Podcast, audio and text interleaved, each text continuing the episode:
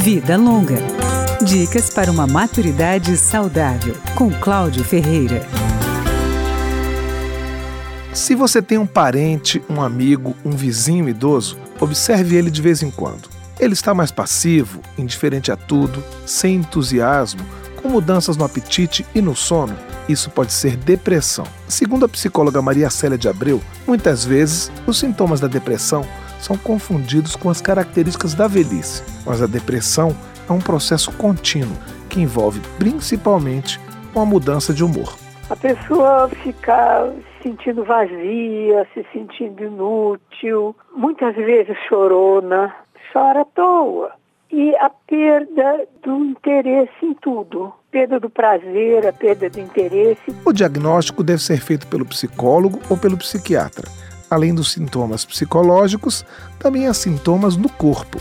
Tem pessoas que perdem o apetite e outras passam a comer demais. Alguns têm insônia e outros excesso de sono.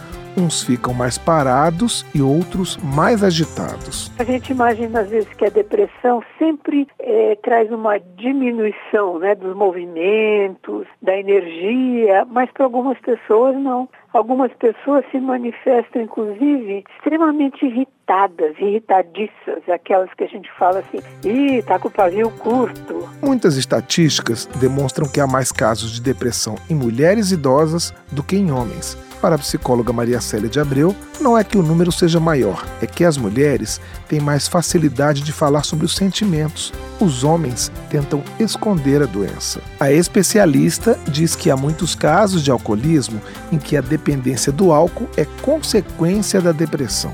O álcool ajudaria a enfrentar a doença. Para outras pessoas, é o chocolate que faz esse papel de substância reconfortante. De qualquer modo, a depressão é um distúrbio que merece atenção. Vida Longa, com Cláudio Ferreira.